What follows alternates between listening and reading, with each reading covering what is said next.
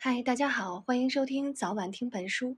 这是一档由重庆出版社有声书院为你带来的节目，带你听不一样的世界。我是萌萌。今天我们为大家分享的是《故宫物语》白瓷婴儿枕，定窑白瓷引人入眠。以小婴儿睡姿为主题的瓷器枕，有着可爱栩栩如生的造型。婴儿穿着有花纹的锦缎长背心儿。趴在坐垫上，双脚交叉的模样十分可爱。北宋是瓷器的黄金时期，定窑则是北宋最具代表性的窑。乳白色的色泽，带着无法言喻的温润。对于中国人来说，枕头是一件生活上的重要物事。故宫博物院收藏了好几个枕头，其中最让人想取来一躺的。就是这个白瓷婴儿枕，尤其是炎炎的夏日，听着蝉鸣，躺在床上翻来覆去，头枕着这个婴儿枕，脸颊靠在沁凉的白瓷上，慢慢入眠，这应该是人生最棒的午觉了吧？关于枕头和睡午觉这件事，宋人制作这件白瓷婴儿枕有着特别的用心。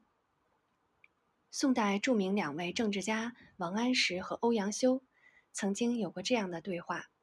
王安石说：“夏日睡午觉时，您知道最合理的方法是什么吗？如果不知道的话，我来告诉您：枕头要大，要方，像坐垫儿一样，头睡在枕上，发热了，再转至四个角的另一角，还可以经常换边儿。”以保持头部的凉爽，欧阳修说：“这番道理真令人折服。您是真正的懂慵懒睡觉。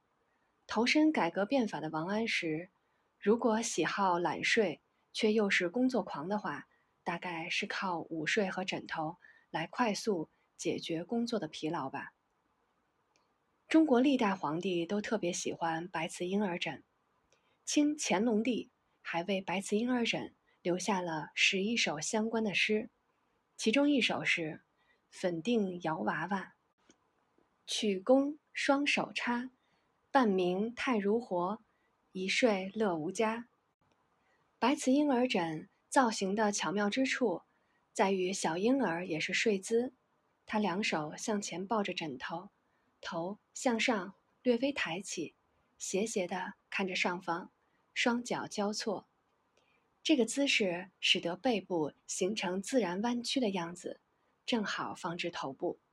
连这么微妙的乐趣也认真研究，这是中国人可怕的地方。果然，民族的年龄已有四五千年。白瓷婴儿枕出自宋代五大窑之一的定窑，宋代又是出产优质瓷器的年代。定窑和日本人的渊源深厚。日本钻研陶瓷的大师级人物小山富士夫就是定窑的发现者。小山认为，研究古陶瓷对于陶艺的发展极其重要，因此致力于古窑遗址的研究。当小山知道定窑所在位置还没有被找到时，他便认为这将是国际竞赛，于是他毅然决然地投入了发掘遗址的工作。有关中国青瓷和白瓷的研究，英国在当时的国际社会占有领先地位，陆陆续续发现了知名的烧窑遗址。小山抱持着超越英国发现定窑的信念，甘冒生命危险背水一战，毅然前往战争中的中国。中国的瓷器烧制达到巅峰，汝窑出产青瓷，定窑出产白瓷。定窑是在唐朝末年时开始烧制白瓷，到了北宋，烧出颜色接近象牙白色的白瓷，得到皇帝的喜爱。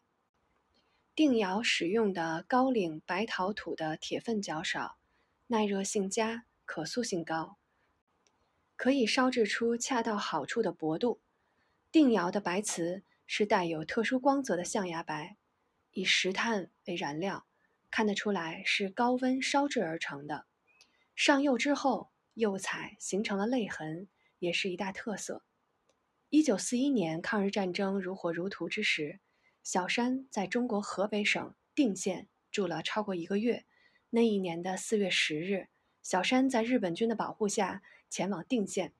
当时他背着背包，手握斧头，月黑风高的夜晚，满天星斗。小山和日本士兵中国苦力一同前往，并对着附近的中国士兵射击。这时，小山发现了。一处大量瓷器碎片堆积成的小山丘，在村落的西北方，向北走一百五十米处，有一个直径三十米的小山，全部是定窑的碎片。第一次看到的时候，觉得万分感动。发现定窑之后，小山在其著作《陶瓷艺书》某篇《暂居北京日记》中，描写了当时的现场情形以及他的感触。小山把当地中国人都集合起来。把有花纹的瓷片都搜集起来，我会买的。大家就用麻袋装了陶片。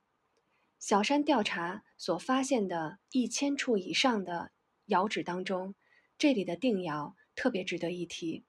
一九四一年四月二十二日，《朝日新闻》有这样的报道：小山发现白瓷窑址。小山每次酒后总会提起这段往事，骄傲地向同桌的朋友述说。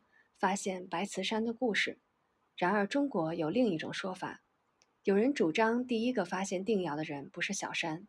在此之前，中国学者曾有论文指出，定窑的遗址就在定县。虽然如此，第一个亲临现场踏访指认的人仍是小山。定窑模式后来大为流行，各地都有定窑和其瓷器，但要分辨是不是定窑。也让鉴定专家伤透脑筋。这个婴儿枕是否出自定窑？说真的，也没有关键的证据。但是在小山的挖掘工程中，从窑址的碎片中并未发现类似的作品。据说白瓷婴儿枕全世界只有三件，其中两件在台北故宫，另一件在北京故宫。台北故宫的藏品，婴儿穿的长背心儿有花纹。北京故宫的就没有这样的花纹，婴儿的嘴角上扬微笑，表情十分逼真传神，看起来好像在说：“你要不要一起来睡觉？引诱你睡个懒觉，像个小恶魔般的笑脸。”今天的阅读先到这里，我们下期节目再见啦！